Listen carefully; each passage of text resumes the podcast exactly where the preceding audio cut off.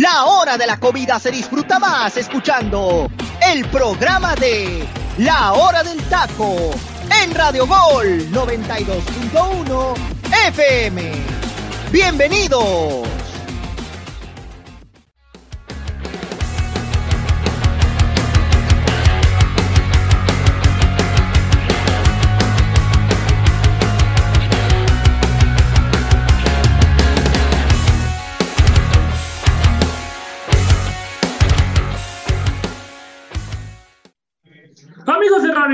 Están? Muy buenas tardes. Tengan todos ustedes seguramente, pues ya extrañaban mi voz. O sea, no, no me acuerdo cuándo fue el último programa en el, con, el, con, el, que estuve, pero así como bien dice Angelito, y tanto me lo repite, ya hasta me la creo, ya hasta me la creo. Aquí en este, en este equipo tienen que llegarme al precio, porque si no, la neta no entro, mi gente, no entro, pero me da muchísimo gusto estar con ustedes el día de hoy en el programa del día de hoy, porque ya un pliego de semana, como quien dice, eh, por ahí mitad de semana, gracias a Dios, ya falta muy poco, muy poco para dos cosas. Para que llegue el viernes y para que por fin a todos nos caiga la quincena y nos paguen y nos vayamos a festejar, a reventarnos a todo, porque aquí, vaya, vaya, que disfrutamos hacer el programa, pero pues hay temas interesantes en la mesa el día de hoy, pero quiero comenzar presentando a mis compañeros, amigos y hermanos del alma de aquí de la hora del taco, a mi elenco de lujo, a mi elenco espectacular. No necesitamos tener a más porque la neta, la neta, entre nosotros tres nos rifamos toda la información. Mi querido Freddy, hermano, amigo, ¿cómo estás?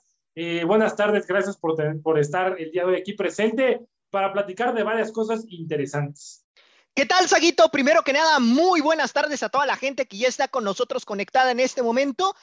Y los invitamos a que sigan las redes sociales de la hora del taco. La verdad es que ahí estamos subiendo contenido, se nos vienen nuevas cosas, por ahí les tenemos ya preparadas algunas sorpresas. Y bueno, realmente, eh, pues sí, Saguito, como bien puntualizas, mucho que platicar de toda esta situación que se generó el día de ayer con lo de Gerardo Torrado, lo de Luis Pérez, lo de el mismo Mier, la situación de Mónica Vergara, ¿no? Que ya mucha gente pues estaba pidiendo, ¿no? Su salida tras ese rotundo fracaso que se dio el pasado lunes frente a la selección de Estados Unidos. Entonces, bueno, hay mucho que platicar, hermano, y también Hoy tenemos partido, las Águilas del América reciben a los Diablos Rojos del Toluca, así que mucho que platicar y saludo con gusto al buen Angelito y a ti también, Saguito, un fuerte abrazo.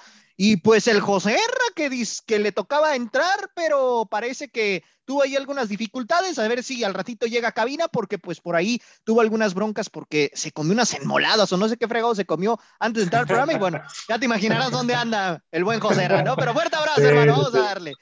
Con razón aquí, con razón aquí los chicos de producción andan corre y corre con, con papel de baño, calato esté bien, calato esté bien, Coco Serra.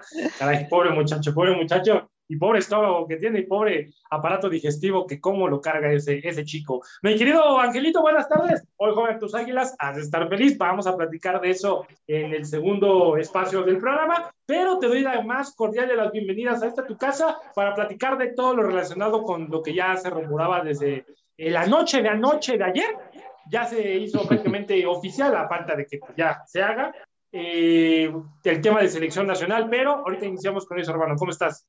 ¿Qué tal, Seguito? Te mando un saludo al igual que a Freddy y sobre todo, pues esperar a ver si llega José Ramón a cabina y si no, pues bueno, ya a ver qué, qué nos contará después o nos, nos dará la anécdota que un caldo tlalpeño lo detuvo y le impidió llegar a cabina. Pero bueno, agradecido de estar con ustedes, también saludar a la gente que nos escucha y hablando de gente contenta, Saguito, no solamente yo estoy contento de que hoy van a jugar mis águilas, también hoy juegan tus Pumas, Aguito, ¿eh? Juegan a las 8 de la noche y no juegan contra cualquier rival, ¿eh? Por lo menos juegan contra el Celta de Vigo, no es cualquier cosa, por lo menos tienen un buen rival europeo, vienen a visitar CU, esperemos que den un buen encuentro, que sea un partido espectacular, pero bueno, ahora sí que también hablaremos a detalle de lo que podemos esperar de estos partidos, sobre todo que bueno, el de la América empieza la jornada número 3 y ese de Pumas, que es un amistoso que se, se pactó precisamente para la llegada del equipo español. Ah, miren, ya llegó, miren, ahí andaba de seguro en el baño el mendigo y bueno, ya por fin, ya por fin regresaste, José Madre Santa. ¿Todo bien, hermano? hasta mando, hasta mando, hasta mando ahí ahogando, mire, de que ya, ya, ya, es que ven que le decía que los chicos de producción pasaban y pasaban con papel del baño por José ya el, el pobrecillo ya salió, ya finalmente pudo. Ya le echaron un desodorante por fin. Es que, ya está acá. Es que mi gente, ya, mi querido, Mi querido, mi querido José ¿cómo estás, hermano? Buenas tardes, gracias por estar con nosotros. ¿Todo bien con, con el baño, con las enmoladas, con la comida? ¿Todo bien? Todo bien, hermano, todo bien. Es que me comí ahí un molito de olla, hermano, y como que ya andábamos en casos preocupantes, pero, pero bien, hermano, bien, bien, bien. Aquí ya estamos de vuelta. Perdón por llegar tarde, mi gente, pero es que primero, primero la necesidad, ¿no? Antes que cualquier otra cosa. Entonces aquí, aquí andamos, aquí andamos ya, mi queridísimo Roberto, hermano. Qué desagradable, qué desagradable, no me lo quiero imaginar, pero bueno, compañeros, eh, nosotros continuamos. Oye, Saguito, y que no se nos olvide la nota del día, hermano, lo de San Ormeño a Guadalajara, ¿eh? Ah, también. hay, temas, hay temas para platicar, vamos a ir desmenuzando uno por uno. Y efectivamente también el día de hoy los Pumas de la universidad eh, recibirán al Celta de Vigo. Hay que poner el ejemplo como toda la vida, ¿no? Y después de aquí nos vamos al Camp Nou a ganar al Barcelona, a ganar el título de Walt Kemper y pues hacer como siempre famosos a nivel mundial, ¿no? Mm. Eh, Sí, vas a ver que sí, Freddy, vas a ver que sí. ¿Cuántos León. clubes mexicanos darían por siquiera pisar el aeropuerto de, de, Cataluña, de España, ahí para tantito nada más y regresarse? Bueno, los Pumas van a estar entrando al mítico Camno, pero bueno, ahorita le tenemos platicando, porque las noticias sin duda alguna del día, del momento, que está prácticamente fresca, caliente, como una lechuga, eh, es toda la limpia que va a haber en la selección mexicana de fútbol, tanto en la rama eh, femenil como en la varonil porque después de los fracasos rotundos de la sub-20 y la femenil, va a haber una limpia, señores y señores, ya hubo más bien, eh, prácticamente pues ya Gerardo Torrado e Ignacio Hierro, que ocupaban hasta el día de hoy los cargos de director eh, de selecciones nacionales y director deportivo respectivamente, prácticamente ya están fuera. Y lo mismo va a pasar con Luis Pérez y Mónica Vergara, entrenadores de la 20 femenil, de, la sub-20 femenil y varonil también respectivamente. Uno no clasifica siquiera eh, al, al papelón tremendo del premundial y tampoco a los olímpicos del 2024. Eh, creo que se veía venir. Los dos se perdieron los dos, Aguito, ¿eh? porque tanto Mónica Vergara se va a perder el Mundial y los Juegos Olímpicos, como Luis Pérez no clasificó al Mundial Sub-20 y a los Juegos Olímpicos de 2024. ¿eh? O sea, los dos.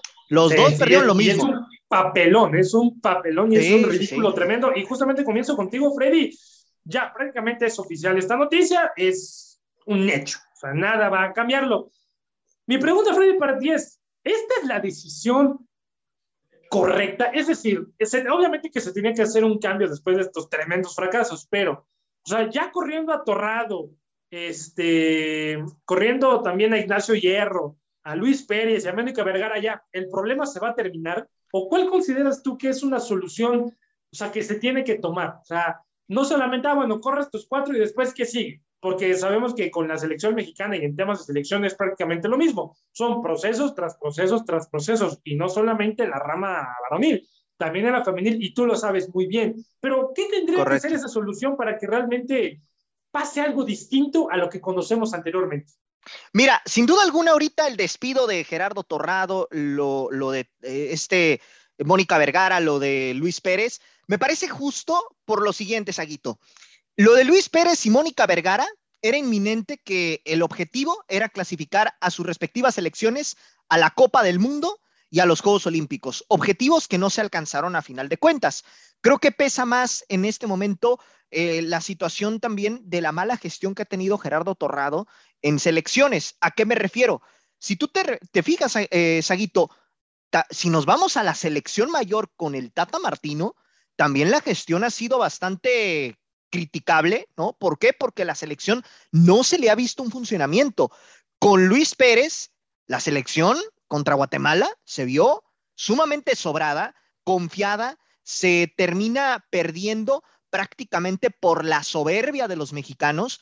Y en el caso de la femenil pasa algo similar. Se menospreció a Haití, se menospreció a Jamaica, únicamente se trabajó para enfrentar a Estados Unidos y los resultados ahí están, ¿no? Ahí están los fracasos. Lo de Martino se maquilla un poco porque a final de cuentas se llega a la Copa del Mundo, se va a disputar en Qatar el próximo mes de noviembre y bueno, México, vamos a ver qué es lo que sucede porque por ahí ya se rumora que no va a continuar Gerardo Martino después de, de la justa mundialista, ¿no? Entonces, realmente creo que la gestión de Torrado pues ha sido bastante eh, negativa en esa parte, ¿no? Habrá que ver también, pues, quién puede tomar el mando, porque realmente ahorita la selección mexicana es una papa caliente, eh, no es algo nuevo, ya se había venido viviendo procesos complicados, ¿no? Desde el 2014, que bien recordarás, Aguito, clasificamos gracias a la, situación de que Estados Unidos le pega a Panamá, ¿no? entonces, esto ya no es algo nuevo realmente. En el femenil lo mismo. En 2019 era para que Christopher Cuellar hubiese clasificado al Mundial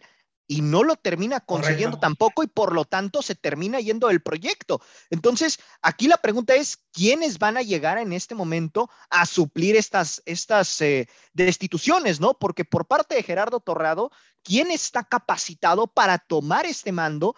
Y por otro lado, Saguito, también me parece que algo que ha perjudicado últimamente al fútbol mexicano es la falta de capacidad para poder hacer una competencia realmente entretenida en el aspecto de regresar el ascenso y el descenso. Esos dos factores le han quitado realmente protagonismo a la Liga MX y ahorita, apenas en el arranque de esta apertura 2022, estamos viendo pues un torneo hasta cierto punto aceptable, pero hay que ver realmente si este torneo se convierte en uno de los más atractivos en los últimos años, porque lo que fue el torneo de la pandemia del 2020 fue terrible y lo que fue el pasado clausura 2021, ni se diga, muchos empates a ceros, entonces son muchos los factores, Aguito, realmente en este, en este aspecto y con selección mexicana se está viendo perjudicada por ese lado. ¿Por qué? Porque no hay productividad, no hay producción de jugadores mexicanos como tal y eso pues quieras o no, hoy en día nos está afectando y ya se está viendo reflejado en todos los aspectos con las selecciones, tanto mayor como a nivel de categorías menores. Sí, y ahorita que tocas el tema justamente, Freddy, de, los, de las categorías eh, menores, menores, Javier Mier, quien ocupaba hasta el día de hoy el cargo de coordinador de selecciones menores, también prácticamente está completamente fuera. Y es que Ángel, o sea, amigo, es imposible mantener un proyecto después de los papelones que se hacen, porque ojo, el tema de la sub-20, muchos van a ser la base del Mundial del 2026. Y estamos hablando de que hicieron un papelón contra unos rivales con todo respeto que no le ganan, pero ni siquiera a un equipo de Liga Amateur. Y creo yo que independientemente de lo que dice Freddy, que es cierto, la soberbia del futbolista mexicano, no solamente a nivel de selección menor, también en la mayor, como en ocasiones hemos criticado nosotros que salen sobrados, que, que, no se la creen, que juegan con el rival de una manera no futbolística, sino más eh, para burlarse de ellos y demás, termina pesando también. Entonces, realmente ni cómo salvar a nadie, a nadie de este barco. Ahora, este, mi querido Angelito, ya se van ellos. Ya, adiós, bye. ¿Qué va a pasar en la selección mayor también? Porque, ojo, ya lo mencionaba Freddy. O sea, también se habla de que prácticamente es un hecho que Gerardo Martino al término de la Copa del Mundo, sea el resultado que sea más que nada por cuestión de salud, se va a terminar yendo de la selección. Pero ¿qué va a pasar también con la selección mayor? Porque esto pasa en la selección eh, inferior, tanto femenina como varonil. Pero la selección mayor creo que es un reflejo completamente de lo que se está viviendo en el fútbol mexicano también, ¿eh? Pues sí, Saguito, tienes mucha razón en ese aspecto. Eh, creo que ahorita como tal no va a tener una tanta repercusión. Creo que estas decisiones eran más que eh, obligatorias, era lo que se tenía que hacer como tal desde un principio, no haberse esperado eh, tantos días, sobre todo con la selección sub-20 es la que tuvo que haber tomado automáticamente resultados de inmediato. Esta de la selección mexicana femenil, pues sí, apenas el torneo terminó el día lunes, entonces pues sí, este, suena congruente que apenas termine este ciclo este ciclo de, la, de la selección femenil, ¿no? Donde la directora técnica, pues parecía que sí le iba a dar un auge, que le iba a dar una, un reapunte a este fútbol femenil, sabiendo que ya se tenía una liga, una base y que todo apuntaba a que iba a ser algo beneficioso para la misma liga mexicana, pues al final se le cae este equipo, se le cae el proyecto, se cae todo. Entonces, aunque pues bueno, muchos dicen que este mundial preparado para la femenil era para el 2026, pues bueno, hoy nos damos cuenta que como tal, pues no. Eh, y pues con la sub-20, pues sí tienes razón en el aspecto de que estamos hablando de la base que, pudiera sobre todo tener como, como pues, selección anfitriona para el Mundial 2026 que va a ser aquí en México, que sobre todo se esperaba que pues, se pudiera calificar a los Juegos Olímpicos sabiendo que como tal no vamos a tener una eliminatoria mundialista que México por ser anfitrión va a pasar de forma directa pues hablamos que el, único torneo que pudiéramos tener de forma oficial y sobre todo disputarlo, pues eran unos Juegos Olímpicos, ¿no? Y esta vez se le escapa de las manos al director técnico Luis Pérez, esa selección mexicana, pues se ve ahora sí que en la necesidad de buscar otro tipo de alternativas para poderse reforzar en el sentido de que, pues, mm, como va a evitar la parte mundialista, tiene que hacer una preparación exalsa, de otra forma lo va a poder hacer con una tranquilidad pero bueno, también comentas otra situación, ¿no? La situación de que el técnico de la selección mayor, pues se va después del Mundial del 2000 Qatar, del, perdón, después del Mundial de Qatar 2022, y que va a ser algo importante también, porque pues puede dejar una base como tal o puede destruir un proyecto. Entonces también va a ser un momento importante. Creo que tenemos técnicos en la mesa para que puedan sustituir a Gerardo Martino, de eso no me queda la menor duda, pero pues bueno, al final lo que queda de cuenta ahí es tomar la decisión de los directivos, porque ellos ponen, disponen y finalmente mientras ellos vean por la parte económica, mientras no les afecte en esa cuestión, creo que no van a haber eh, decisiones tan drásticas. Lo único que va a pasar es eh, cambiamos este, pues, los personajes y ponemos a otros y prácticamente nos vamos por la misma tendencia. Y aquí lo que llama la atención, Saguito, en este sentido, por ejemplo, digo, en el caso de la sub-20, por, por, poner el ejemplo claro, Luis Pérez realmente no tendría por qué haber estado en este proceso, porque el que estaba tomando el mando de esta selección o el que estaba siguiendo este proceso era Raúl Chabrán, el que fue al torneo del Maurí Reveló, ¿no? Que a final de cuentas no se termina consiguiendo llegar hasta, hasta, las hasta la instancia final, se quedan con ese tercer lugar frente a Colombia, pero él era el que debía haber tomado este mando o este, este equipo porque eres el que se estaba preparando. Llama la atención que ponen a Luis Pérez y bueno, frente a Guatemala es donde se pierde. En el otro caso, con Mónica Vergara, es más preocupante todavía porque ahí la selección estaba jugando en casa, estaban jugando en Monterrey y por otro lado, pues estabas enfrentando selecciones dentro de lo que cabe accesibles. Y la misma Mónica reconoció que se equivocó en el partido frente a Jamaica, en la manera en la que alineó al equipo, pero después dice, en la siguiente derrota frente a Haití, es que esta es la realidad del fútbol mexicano. Y yo te lo puedo decir, Saguito, hoy en día la liga femenil ha ido creciendo a pasos agigantados en estos cinco años y realmente después de la derrota frente a Estados Unidos, ella ya cambia el discurso y reconoce que se equivoca y que la responsabilidad es absolutamente de ella, ¿no? El fracaso es doble, ¿por qué? Porque en este caso con ella, pues ya se venía trabajando un proceso, ya conocían a las jugadoras, las jugadoras ya tenían la, un, un proceso trabajado de cinco años y a final de cuentas, pues el objetivo no se termina alcanzando por esa eh, situación de que, bueno, se terminan confiando ante, estas, ante estos rivales y, bueno, en ambas eh, situaciones o en ambos casos se termina pagando caro. Sí, sí, sí, sí. Y, es, una tristeza porque, no sé, a ver, y esta, esta pregunta es para ti, José, en el sentido de, sí tenemos que responsabilizar, evidentemente, responsabilizar, perdón, evidentemente a los altos man, en este caso los directores eh, deportivos y los dos estrategas de cada selección mexicana. Pero también se tiene que castigar al jugador. O sea, mientras al, al futbolista no se le sancione, el futbolista va a ser haciendo exactamente lo mismo. ¿A qué quiero llegar con esto? Eh, en muchas ocasiones el culpable siempre es el, el, entrenador, siempre, o los que toman las decisiones. Pero el futbolista también tiene grado, grado de responsabilidad. Mientras no se toquen a los futbolistas y se cambien a todo mundo y hagan una limpia terrible, el futbolista mexicano va a seguir así, porque el futbolista mexicano dice, yo ya sé que si yo juego, con perdón de la expresión, de la chingada, no me va a pasar absolutamente nada, porque no me van a terminar haciendo nada. Entonces, José Ra, o sea, sí son culpables los directivos y los entrenadores, pero los futbolistas también tienen mucha responsabilidad y también se les tiene que castigar. ¿Cómo? No lo sé. A lo mejor no los llamo, este, sancionados de la selección, eh, no lo sé, o sea, una, una forma de sancionarlos tendrá que haber, pero también José Ra, o sea, los futbolistas también, ¿qué onda? Sí, Saquito, yo creo que, que, debe de existir una, una sanción, amigo, para, para el futbolista. Eh, yo creo que bien me lo acabas de decir, a lo mejor no llamándolos o, o metiéndoles, no sé, unas multas económicas. De alguna manera, alguna manera tienen que buscar cómo sancionarlos, porque la verdad, amigo, han dejado mucho que desear, no solamente los directivos, también los futbolistas que son los que, los que, los que mueven ya dentro de la cancha, ¿eh? También, por ejemplo, en el fracaso con, con este Luis Pérez en, en, que no fueron al Mundial de la 20, también tiene mucha culpa él. Para mí no tenía por qué haber estado con esa selección. Eh, si no es por cuestión de compadrazgos y muchas otras cuestiones que se manejan ahí. Eh, hay otros mejores técnicos que pueden eh, hacerlo mucho mejor que él, pero eh, hay que este fue un masazo muy duro, mi queridísimo Roberto, para la liga, hermano, donde tienen que empezar a tomar decisiones de forma drástica para mejorar la liga, hermano, en todos los sentidos, ¿eh? porque este, esta situación, y luego para la gota que derramó el vaso con la femenil, hermano, lamentable, aunque ahí yo la femenil yo la pongo aparte, ¿eh? porque la femenil no es potencia en, en, en el fútbol. Entonces, eso, eso es aparte. Yo felicito a las muchachas en ese sentido, la verdad.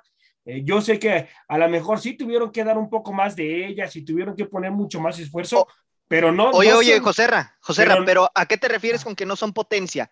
Eh, no, son, no, no, son, o sea, la femenil apenas se está desarrollando, mi Freddy. El fútbol femenil mm. y la selección femenil mexicana es una selección que apenas está en desarrollo, mi Freddy. No es una potencia okay, okay, okay. como, como, la, como, como la varonil, que a la varonil hay que exigirle distinto, hermano. O sea, por ejemplo, lo, lo uh -huh. de la 20 con, lo de la 20 con Luis Pérez, eh, eso sí es de que ya lo hubiera, ya desde el primer día, hermano, no tuvo ni por qué haber llegado a conferencia de prensa. Desde el primer día en el que fracasó, lo tuvieron que haber echado, hermano, la verdad. Y con los futbolistas, pues sí ponerles mano dura, a lo mejor ya no llamarlos como me comenta Saguito, como dice mi compañero, y, y, y por tratarles de poner otra sanción, hermano. Pero yo lo de la femenil, yo lo pongo muy aparte, muy aparte porque todos los medios la están tundiendo también que es que te voy a decir algo, Joserra. No, no, no, es que sí. Eh, la no, femenil. sí. Joserra, yo te lo digo que, que, he estado siguiendo de cerca esta selección. Es un fracaso por, por, la, si, por si la potencia, razón. como Estados Unidos. No, Joserra, si pero ahí te no, va. espérate, espérate. No. Ahí te va, Joserra. Es que yo a lo que voy. Ok, sí. tal vez no es la gran potencia si lo comparas con España, con Japón, con Estados Unidos, con Canadá, pero dentro de estas elecciones, ¿no? Lo que es México en sí, está obligado a clasificar este mundial por el simple hecho de los rivales que le estaban tocando enfrentar, porque Jamaica y Haití no son rivales tan fuertes, es cierto. En el caso de Haití había muchas jugadoras que jugaban en Francia, eso sí te lo puedo pasar, pero aquí uh -huh. la situación es que eran dos selecciones realmente accesibles. Fuera de Canadá y Estados Unidos, México la zona la tenía relativamente sencilla. ¿Cuál fue el problema? Que aquí la directora técnica, en este caso Mónica Vergara, se confió, no estudió a las rivales, pensó que iban a ser partidos muy a modo y ¿qué sucedió? Que Jamaica te termina ganando 1 a 0 y te perdona un penal y aparte por Sobre. poco y te, te perdona un 2 por 0. Este, e, estos dos partidos contra Haití y contra Jamaica era para que te hubieras llevado sobre fácil todo, cinco goles. Sobre todo con Estados... Jamaica, mi Freddy, sobre todo con Jamaica, yo creo que fue la que más subestimó, hermano. ¿eh?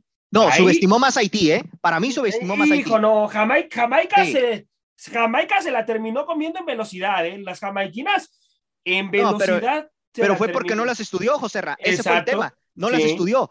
Porque sí, si sí, realmente aquí la formación que envió en ese partido prácticamente mató a la selección porque envió a tres uh -huh. defensas. O sea, Exacto, no, no, jugó con línea no, O sea, no, jugó con línea de tres y a, ante esa situación no se puede. Ahora, con lo que comentas de, de, acá de Luis Pérez, sí, o sea, realmente ahí la es cuestión un de fracaso rotundo ese, es un rotundo fracaso. Entonces, sí. por ahí realmente creo que la limpia es correcta, pero habrá que ver quién se atreve a tomar esta papa caliente, porque hay que recordar, en el caso de la selección femenil, por ejemplo, no van a tener eliminatorias hasta después del 2023.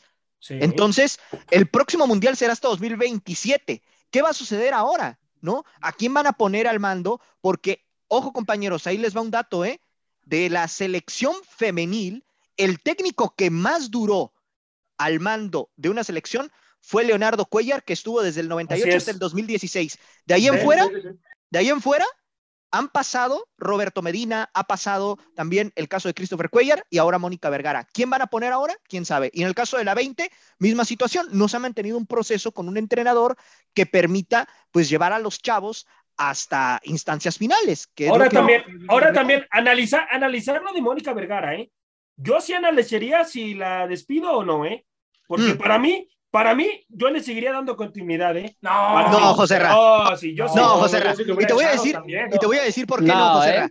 Y yo te voy a decir por qué no. Por la sencilla razón de que vimos de que ella se confió primero que nada, subestimó rivales, por otro lado, también convocaba a las jugadoras que ella realmente consideraba que estaban en su proceso y no a las que estaban en el mejor momento. Misma situación que con Gerardo Martino, ¿ok? Porque, por ejemplo, en la femenil no convocaban a una Charlín Corral que estaba en un momento brillante Muy con Pachuca, ¿no? ¿Y por qué no la convocaron? Por aquella situación que vivieron con Leo Cuellar en su momento y que como ah. Mónica Vergara es muy amiga de, este entrenador, pues por, lo, por ello decidieron vetar por completo a Charlín Corral, que ojo, es la misma situación que diríamos con Chicharito, ¿no? ¿Por qué a Chicharito no lo convocan si no va a ser la solución? Bueno, acá en este caso con Charlín ah, pero... Chicharito es diferente, es un caso diferente. No, sí, es un caso totalmente diferente. pero yo me refiero por lo mediático, Angelito. Yo más que nada me refiero por eso, por la parte mediática. Es la misma situación. Acá con Charlín Corral Tal vez no te hubiera cambiado el panorama de esta selección, pero por lo menos te hubiera aportado experiencia ahí junto a Licha Cervantes, que es la actual goleadora de la liga femenil como tal, ¿no? Entonces, realmente a eso es a lo que iba, ¿no? Eh, la situación ahorita es quién va a llegar a sustituir a estos dos entrenadores, ¿no? Y quién va a llegar a sustituir a Gerardo Torrado, porque realmente, compañeros, ¿quién tiene la capacidad ahorita para tomar una papa caliente como lo es de selección nacional. Lo de, lo de Gerardo Torrado, de vacaciones, hermano, ¿eh? De vacaciones, se la, se la eh, realmente sí. De vacaciones. Y me ¿eh? Sí, la, lamentable. Decepciona lo de Torrado. Una, un agente de fútbol, un agente de fútbol. No, y ser un referente también de selección mexicana. Claro. Gerardo Torrado hiciera algo mejor. Ahora, José rápidamente para cerrar con este tema y pasar a la pregunta final de lo mismo.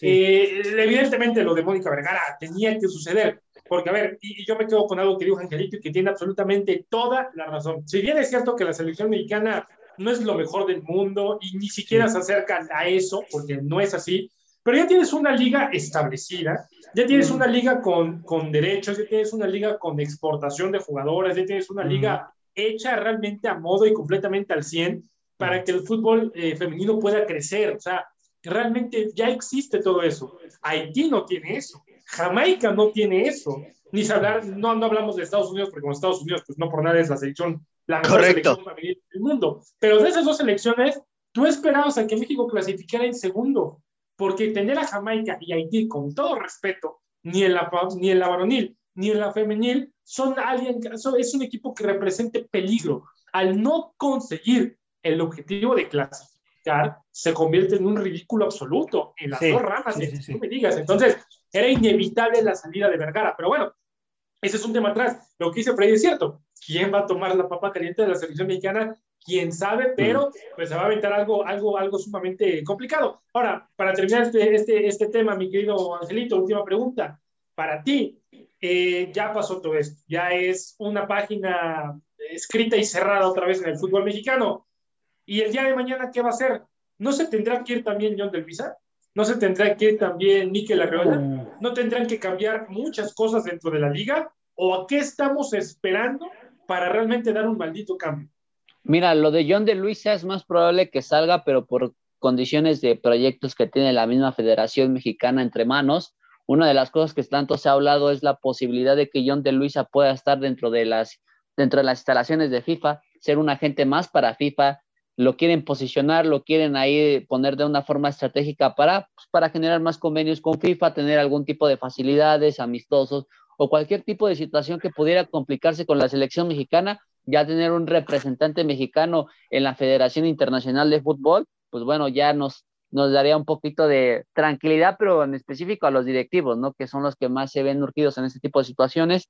Eh, lo de Mikel Arriola lo veo pues imposible que puedan pues por lo menos cambiarlo. Sabemos que llega por un acto político y no tanto por un acto de capacidad, también sabiendo que lo de pues lo de Bonilla que se estaba complicando bastante, ¿no? Cuando estaba en la gestión durante eh, como presidente de esta Liga MX, que Enrique Bonilla pues al final no lo sacan de la jugada por completo, pero le quitan ese protagonismo que de alguna forma él mismo se estaba manchando, ¿no? Que estaba poniendo en juego la misma imagen del fútbol mexicano. ¿Por qué? Porque con él se ven situaciones totalmente oscuras, ¿no? Como la situación de, de aquella agresión a los arbitrajes, como la situación del equipo de Veracruz que no le pagaban a los jugadores, como otro tipo de cosas que finalmente inmiscuyeron a la Liga MX, pues bueno, creo que lo de Miquel Arriola va a pintar para rato. Entonces, estos federativos como tal, va a ser muy difícil que puedan ser removidos o más que nada eh, quitarles ese tipo de ideología que vienen trabajando yo creo que te comento algo muy en específico. para que pueda haber una sacudida en la Federación Mexicana, y esto lo voy a seguir repitiendo hasta el cansancio, mientras la gallina de huevos de oro, que es la selección mayor, siga generando lo que genera económicamente, ya sea en Moletours en Estados Unidos, eh, eliminatorias mundialistas aquí en México, y sobre todo que siga vendiendo en el plano internacional, no se va a mover absolutamente nada. ¿Por qué? Porque se está generando lo que se prevé, bueno, lo que se quiere, que es la parte económica. Hasta que la parte deportiva, pues a ellos les va a importar un carajo mientras estén en el mundial, mientras haya patrocinadores, mientras haya intereses económicos de por medio en muchos aspectos, ellos van a estar tranquilos. El problema va a ser cuando estos, estos apoyos o estos patrocinadores empiecen a retirarse o cada vez el deseo de formar parte de esa selección mexicana sea menor. Entonces, cuando van a ser, cuando esos federativos van a sentir el verdadero terror y van a empezar a hacer movimientos drásticos, desesperados. Y espérate. Y espérate en lo de Qatar, ¿eh? México va a dar un papelón en Qatar, hermano, ¿eh? Ahí va a ser otro golpe duro para el fútbol mexicano, ¿eh? Pero independientemente de lo que pueda pasar en Qatar, si te quedas en fase de grupo, si pasas al cuarto partido, si pasas al quinto partido, si haces historia, la federación ya cumplió el propósito que quería, que era que México clasificara sí o sí al Mundial. Y que la afición fuera a apoyarlos. Exactamente, ¿no? Pero primero que clasificar al Mundial, ¿por qué? Porque van a caer patrocinadores. Desde que se anunció que México ya había clasificado al Mundial, ¿cuántos patrocinadores no se han sumado para esta causa mundialista? Por lo menos mm, cinco dentro, cinco en un, menos de un mes, ¿eh? Cinco menos de un mes y ya los tenemos ahí a, a la posteridad, ¿no? Precisamente, ¿por qué? Porque el objetivo era ese. Incluso, ¿cuál fue la amenaza para poder haber despedido al Tata Martino y cortar el proceso mundialista? Fue no haberle ganado a Panamá en ese partido, porque prácticamente definía lo que era la llave para México calificar al Mundial de una forma tranquila y sin tener algún tipo de desesperación o buscar un milagro, ¿no? Es por eso que Martino lo mantiene. ¿Por qué? Porque cumple con lo prometido, porque saben que para ellos lo importante iba a ser el Mundial sobre todo por lo que catapulta, por lo económico y sobre todo porque las televisoras que están ahí sumergidas, pues cuánto capital no van a invertir, cuánto capital no van a, no van a tener, ¿no? Entonces, mientras tanto, vamos a seguir viendo los mismos, las mismas decisiones, a lo mejor con diferentes nombres, con diferentes apellidos, pero todo con el mismo objetivo, hacer dinero. Así es, así es. Sí, como dicen, ¿no? Sin dinero no baila el perro. Y sí, al final de Correcto termina siendo una situación bien complicada y tío, lamentablemente por... Y agárrense compañeros. No, y, agárrense compañeros, porque ahora que no hay eliminatorias, se vienen muchos partidos moleros durante los próximos cuatro años, ¿eh? Sí, sí, sí, sí, se, viene, se viene el carrusel completamente, pero bueno. Ahí les encargo. Veremos qué sucede con, con este teatro circo llamado Selección Nacional Mexicana. Pero bueno, cerramos este tema, vamos con la rola del día de hoy, que es un rolón que a mi querido Ángel por eso mismo le voy a dar la introducción terminando la rola para que se deleite con este, con este rolón. Yo los dejo con esta canción que nos deja el buen teacher Destino, que le mandamos un saludo y terminando la rola nos seguimos escuchando. Disfrútenla. Este es el momento musical de La Hora del Taco.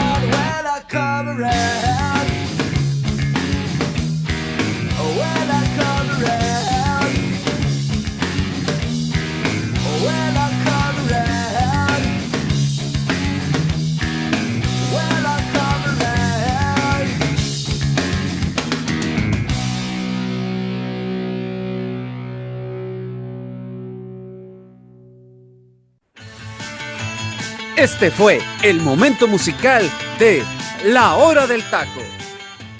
Muchas gracias, estamos de vuelta, estamos de vuelta, mis queridos amigos, con este rolón de Green Day, pero como se los, se los comenté, voy a dejarle a mi querido Angelito eh, Eduardo, porque eh, desde que vio la canción dijo, uy, rolón, y casi, que- casi aquí se nos, se nos muere de la alegría de que iba a escuchar esta rola. Mi querido Angelito, la- la- la- el micrófono es completamente tuyo para que nos des información de esta rola. Muchas gracias, Aguito, y cómo no, eh, me hace recordar cuando tenía mis 16 años, prácticamente estas bandas que formaron mi adolescencia musical, y estamos hablando de When I Come Around, de Green Day, precisamente del disco Dookie, uno de los discos más populares de la banda Green Day que salió en el año de 1994. De hecho, fue el segundo sencillo más duradero del álbum, eh, mostrando las amplias influencias pop de Green Day. La canción es una exhibición de los riffs de, de esta banda y sobre todo dice Bill John Armstrong, que es el vocalista de este, de este trío musical punqueto popero, escribió la canción tras tener una pelea con su esposa Adrian y necesitaba estar algún tiempo solo, por lo que pues de alguna forma dice, decía que trataba de, de ir a algún lado, ¿no? Que lo alejara totalmente de su esposa. El video como tal muestra a los tres integrantes de la banda caminando en diferentes lugares de Berkeley y San Francisco, así como algunas personas haciendo varias cosas en una secuencia en el que aparece Jason White, amigo de la banda y actual guitarrista de apoyo de Green Day, besando a su novia en el video de When I Come Around. Esto fue el momento musical de la hora del taco, cuando vengo por aquí de Green Day, del disco Dookie de 1994, Saguito, ¿eh? Pues ahí está, ahí está toda la información más que completa, más que actualizada de buen Angelito eh, Eduardo. Pues sí, un rolón. Y la verdad, ¿quién ha escuchado Freddy Joserra? ¿Quién ha escuchado a Green? Sí, no, tremenda, tremenda rola la que nos dejó el teacher Cisneros. Y sí, mi queridísimo Roberto, ¿quién no ha escuchado este gran grupo, hermano? Gran, grandes, grandes rolas, entre muchas otras, hermano, ¿eh? Ojalá, ojalá y vuelva a poner otra rolita, por lo menos dentro de dos o tres semanitas de este grupo, el teacher, ¿eh? Sí, sí, sí, sí. Ojalá, ojalá el teacher nos siga eh, deleitando, por supuesto, con, esta, con este tipo de, de música. Pero bueno, hasta aquí el tema también de, de, de, la música y regresamos, regresamos a lo nuestro, el fútbol, porque el día de hoy, el día de hoy empieza la hermosa Liga MX, la liga de nuestras pasiones, nuestra liga que todos amamos sin duda alguna. El equipo del América en el Coloso de Santa Úrsula en punto de las Papi. nueve de la noche. Mira, hasta, de- hasta el que amas, el equipo que amas, porque dijiste con un deleite, hermano, así como. No, no, no, es que bueno. es Casi, fútbol, casi es fútbol, vea tenemos que- acoplarnos. ¡Es tu papi! ¡Es tu Bueno, papi! a, a Saguito le brillan los ojos por otra cosa, pero ¿eh? El día de hoy a las Ah, 9 de la noche, tiempo del centro de México, a las 7 del Pacífico, el América recibirá en el Estadio Azteca a los Diablos Rojos del Toluca. Un Toluca que ha empezado la temporada bastante bien, con dos triunfos, seis goles a, a favor, eh, promedio de tres por, por jornada en estas dos que llevamos. Y el América que está en el decimocuarto lugar con un funcionamiento, a mi punto de vista, reserva de lo que ahorita venga y diga a Joserra que siempre le tira a su equipo y es el papi de todos, pero nunca baja todos de que son una bola de idiotas y de inútiles y demás. Vamos a ver qué. Pero creo que con un buen funcionamiento al América. O sea, el América no juega feo. No sabe cerrar partidos y tiene obviamente detalles como todos los equipos, pero eh, mi querido José empieza ya leyendo contigo en el partido del día de hoy. ¿Qué podemos esperar de este encuentro? Que ojo, es muy bueno, es muy llamativo este partido. El encuentro yo creo que va a ser de la jornada este, hermano, ¿eh? Eh, así me atrevo a decirlo. ¿Por qué? Porque una América, bien lo acabas de decir, con funcionamiento, ¿eh? a pesar de que viene de la derrota con Monterrey, creo que es una América que, que ha jugado bien, hermano. Tiene ciertos lapsos en defensa que son lamentables. ¿eh? En el partido con Monterrey salió Néstor Araujo y se acabó la defensa, hermano. ¿eh? Se terminó la defensa y no, no supieron cerrar el, partido tenían la ventaja, tampoco supieron cuidar la, la, la ventaja. Y, y bueno, lo, lo, más aplaudible aquí es que no va a ir la Jun de inicio, ¿eh? No va la Jun de inicio y eso es bueno para las Águilas del la América, ya que los goles, hermano, entraron por su posición, ¿eh?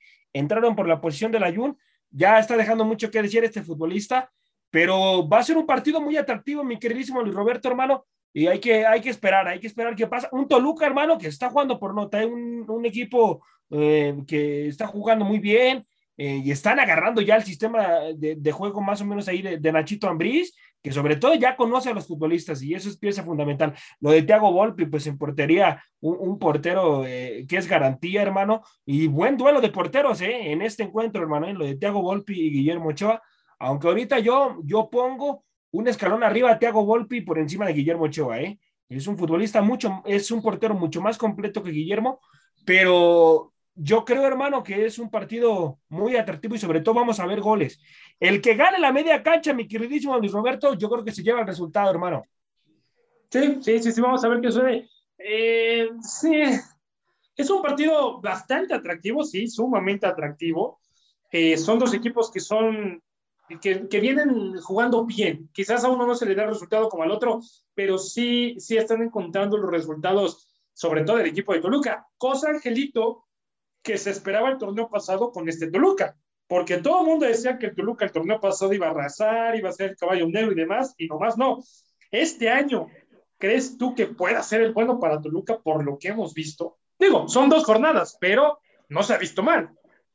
Pues debería de, ¿eh? no tanto por la presión que tenga el equipo Escarlata ni por la situación del torneo pasado que estuvieron en los últimos lugares y pagaron la dichosa multa, Creo que hoy la inversión de la directiva ha sido bastante buena, eh, lo ha reflejado en los jugadores que ha traído, prácticamente todos los refuerzos están en el 11 inicial de Nacho Ambriz. Entonces estamos hablando que Nacho Ambriz está reestructurando a un nuevo equipo del Toluca y que lo hemos visto que no tan poderoso, ¿eh? ha sido efectivo, ha sabido aprovechar los malos momentos del rival y que, que, cuando tiene automáticamente este Toluca no perdona y es algo que si el América no quiere perder por lo menos este partido, tiene que ser muy cuidadoso en los primeros 20 minutos que prácticamente Toluca abre el marcador en esos tiempos. Así pasó con el Necaxa, así pasó con Atlas. Entonces, pues por ahí podría ser la llave donde América tuviera cuidado.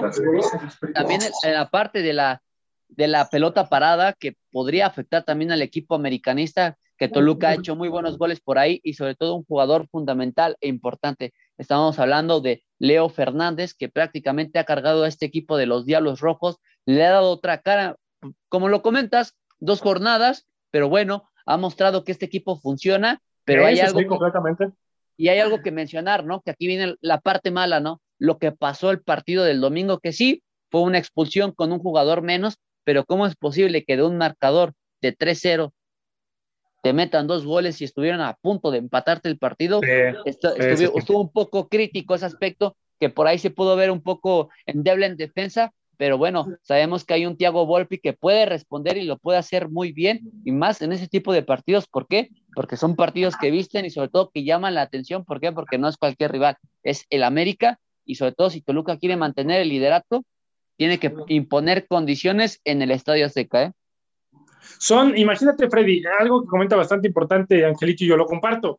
Eh, independientemente de las eh, complicaciones o debilidades que pueda tener este cuadro del América, que son, que sí tienen, porque sí tienen, como cualquier equipo las tiene, pero creo yo, y quiero que tú me digas, ¿qué es eso bueno que hace el América? O sea, ¿cuál es el punto fuerte que se le ha visto a este América en estas primeras dos jornadas que tú pudieras escribir? Mira, yo lo que noté de América en estas primeras dos fechas, Aguito, es que es un equipo que en la parte de arriba, pues es bastante dinámico, ¿no? Al menos es lo que yo he visto, que el equipo es dinámico, el equipo, pues eh, de alguna manera eh, tiene a, a, jugadores que pueden en un momento dado desbordar por los costados y pueden generarte ciertas oportunidades, sobre todo en este partido contra Monterrey. Vimos la, la actividad que tuvo Cabecita Rodríguez, también es así que termina marcando gol. Entonces creo que eso le puede dar ese dinamismo al América. El problema es en la defensa, porque en la defensa es donde se le ven más falencias y así fue como Monterrey terminó eh, pues dándole la vuelta al marcador prácticamente de, este partido y Toluca lo que tiene es mucha velocidad también por los costados, que es donde el mal le ha, le ha costado a este América poder defender. Entonces, aguas ahí con, con ese tema, porque bien lo dijo Angelito, Toluca es un rival que en los primeros 20 minutos te puede vacunar.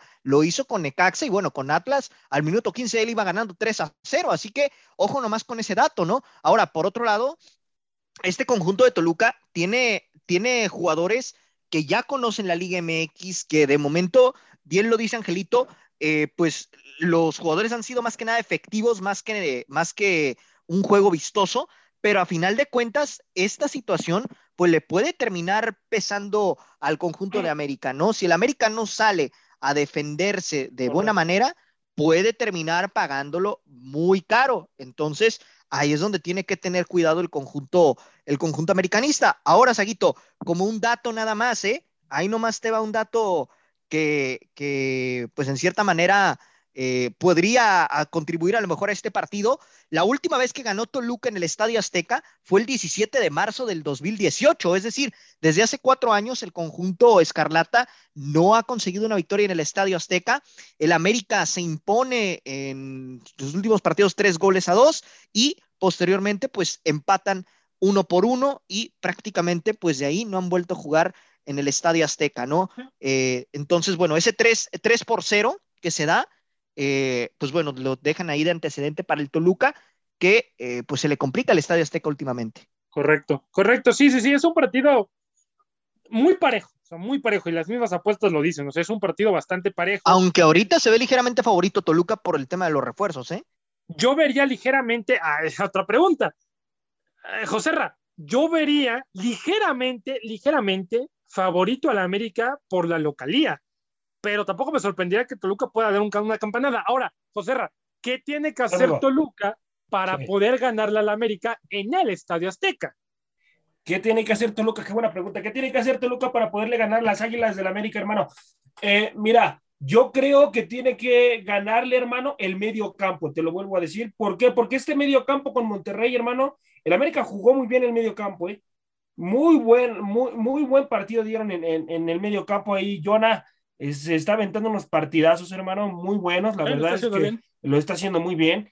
Eh, el, el, que a veces es un poco intermitente es, es, este Diego Valdés, hermano, pero algo, algo importante, eh, él, él, él, se suele combinar mejor con Fidalgo, hermano. ¿eh? Eh, Diego Valdés se suele acompañar mejor con Fidalgo, entonces yo creo que también el futbolista chileno está sintiendo esta situación, por eso es que tiene a veces ciertos lapsos de partidos en los cuales no aparece, ¿no? porque yo siento que él se siente mejor con Fidalgo.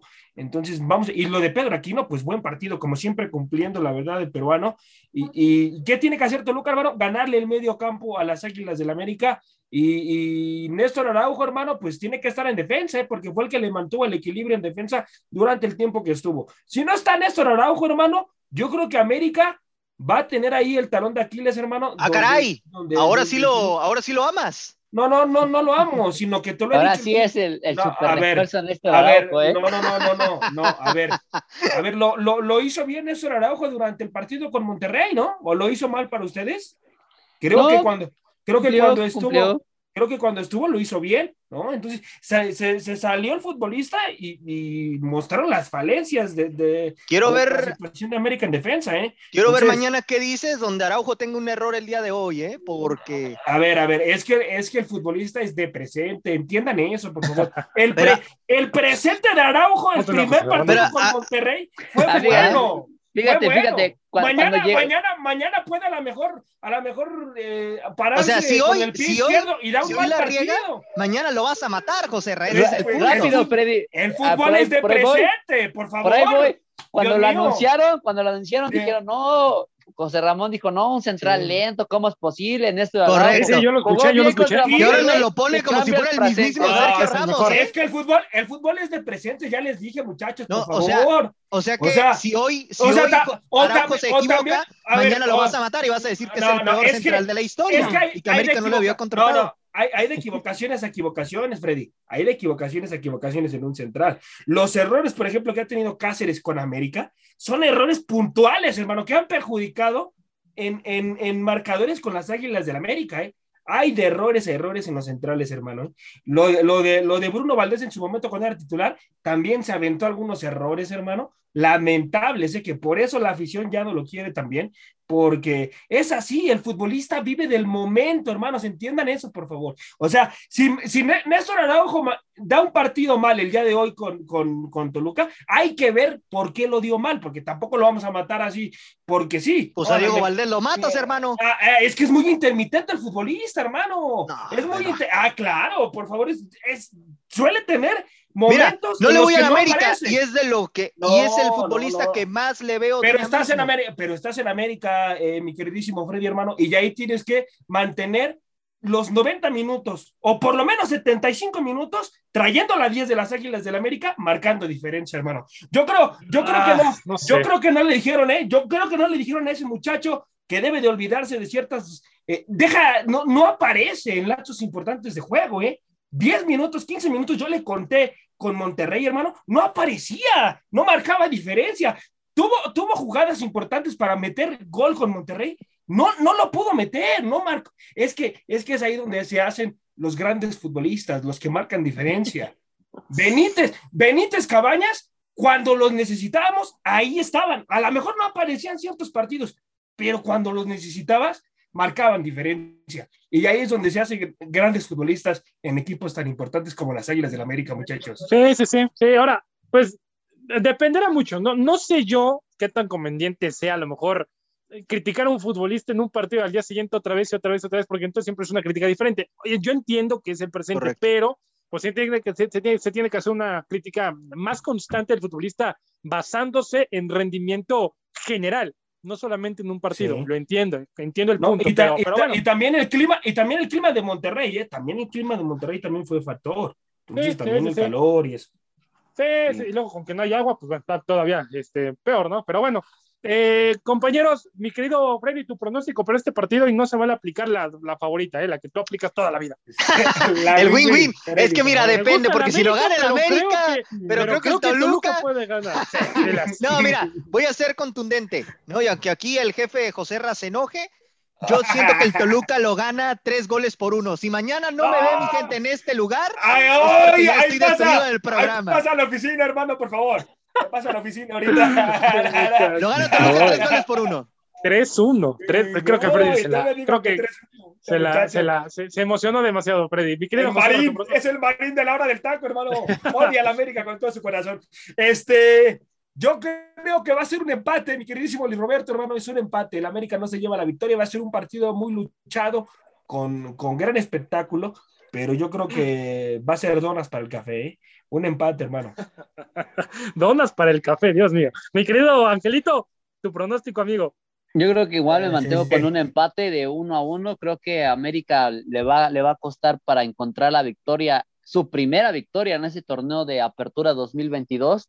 Y pues creo que un Toluca va a seguir con esta confianza, sobre todo que un Toluca que no tiene nada que ganar, Banzi no tiene nada que perder, mucho que ganar. ¿En qué aspecto? En el que pues está ahorita como líder, es- lleva seis puntos. América es el ahorita el urgido, el necesitado. ¿Por qué? Porque no ha ganado, porque está en el lugar número 13. Hoy América tiene que, pues, de alguna forma, imponer la localidad en el Azteca, porque en el partido de la primera jornada, pues, si no es por Memo Ochoa, estaríamos diciendo que a América le, le hubieran quitado los primeros tres puntos en el juego de local, ¿no? Entonces, América tiene que ser muy cuidadoso con ese Toluca, pero pues veo un partido, pues, reñido y sobre todo como una figura llamada Thiago Volpi.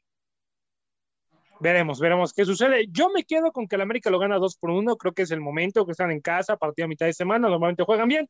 Creo yo que lo termina ganando 2 por 1. Ah, mira, Saguito, ¿eh? Lo bueno que no eres americanista, hermano. No, no soy americanista, no. No, no, es, no. Que, es, que, es que sabes, Aguito, que, que el América va a ir inspirado porque saben que el compromiso del sábado pues es el, es el indicado, ¿no? Entonces, por eso, Bueno, por ese es eso, bueno, ese es bueno. hasta Toluca, por eso les hizo Es el bueno. favor, ¿no? De, de jugar el día de hoy y pues hasta mismo Toluca entiende, ¿no? Pues sí, pues mejor juega ahí conmigo y ya el sábado te puedes hacer tu gira en Estados Correcto, Unidos sin problema. Angelito lo sabe. Angelito lo sabe. Yo me quedo con que lo gane el América. Veremos qué sucede en un partido que promete mucho. Ojalá no sea uno de esos bodrios futbolísticos que luego nos regala el Uf. fútbol mexicano, en donde se espera Me lo tanto digas. y terminamos teniendo partidos tremendamente horribles. Pero bueno, compañeros, ya prácticamente para cerrar el programa, una noticia que a mí me hace muy feliz, la verdad, porque estos partidos dan gusto, la verdad, dan mucho gusto, aunque sean de preparación, lo que ustedes me digan.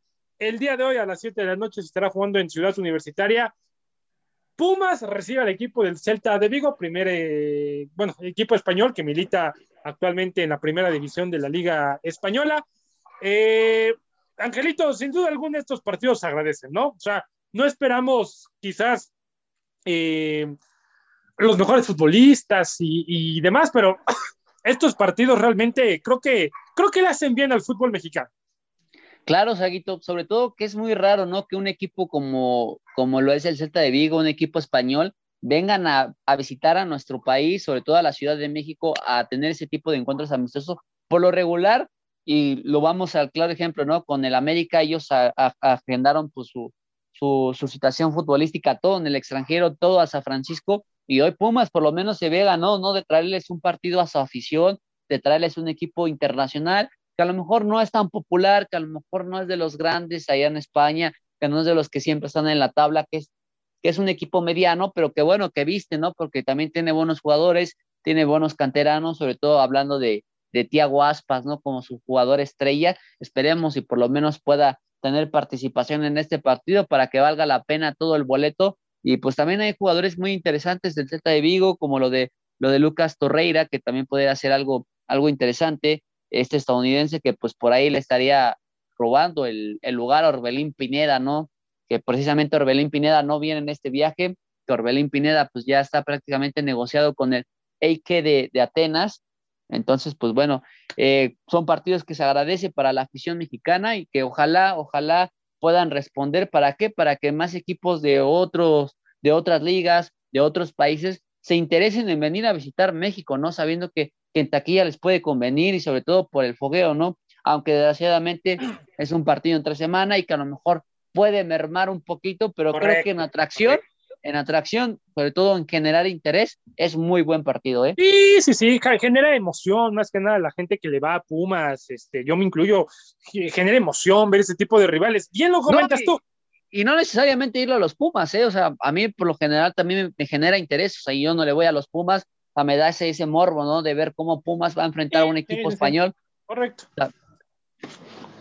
Sí, sí, sí, correcto, mi querido Angelito. La verdad, un, un partido interesante, un partido bien atractivo y demás. Pero bueno, compañeros, eh, ya nada más, mi querido Freddy, dame tu pronóstico para este partido amistoso, pero dame tu pronóstico.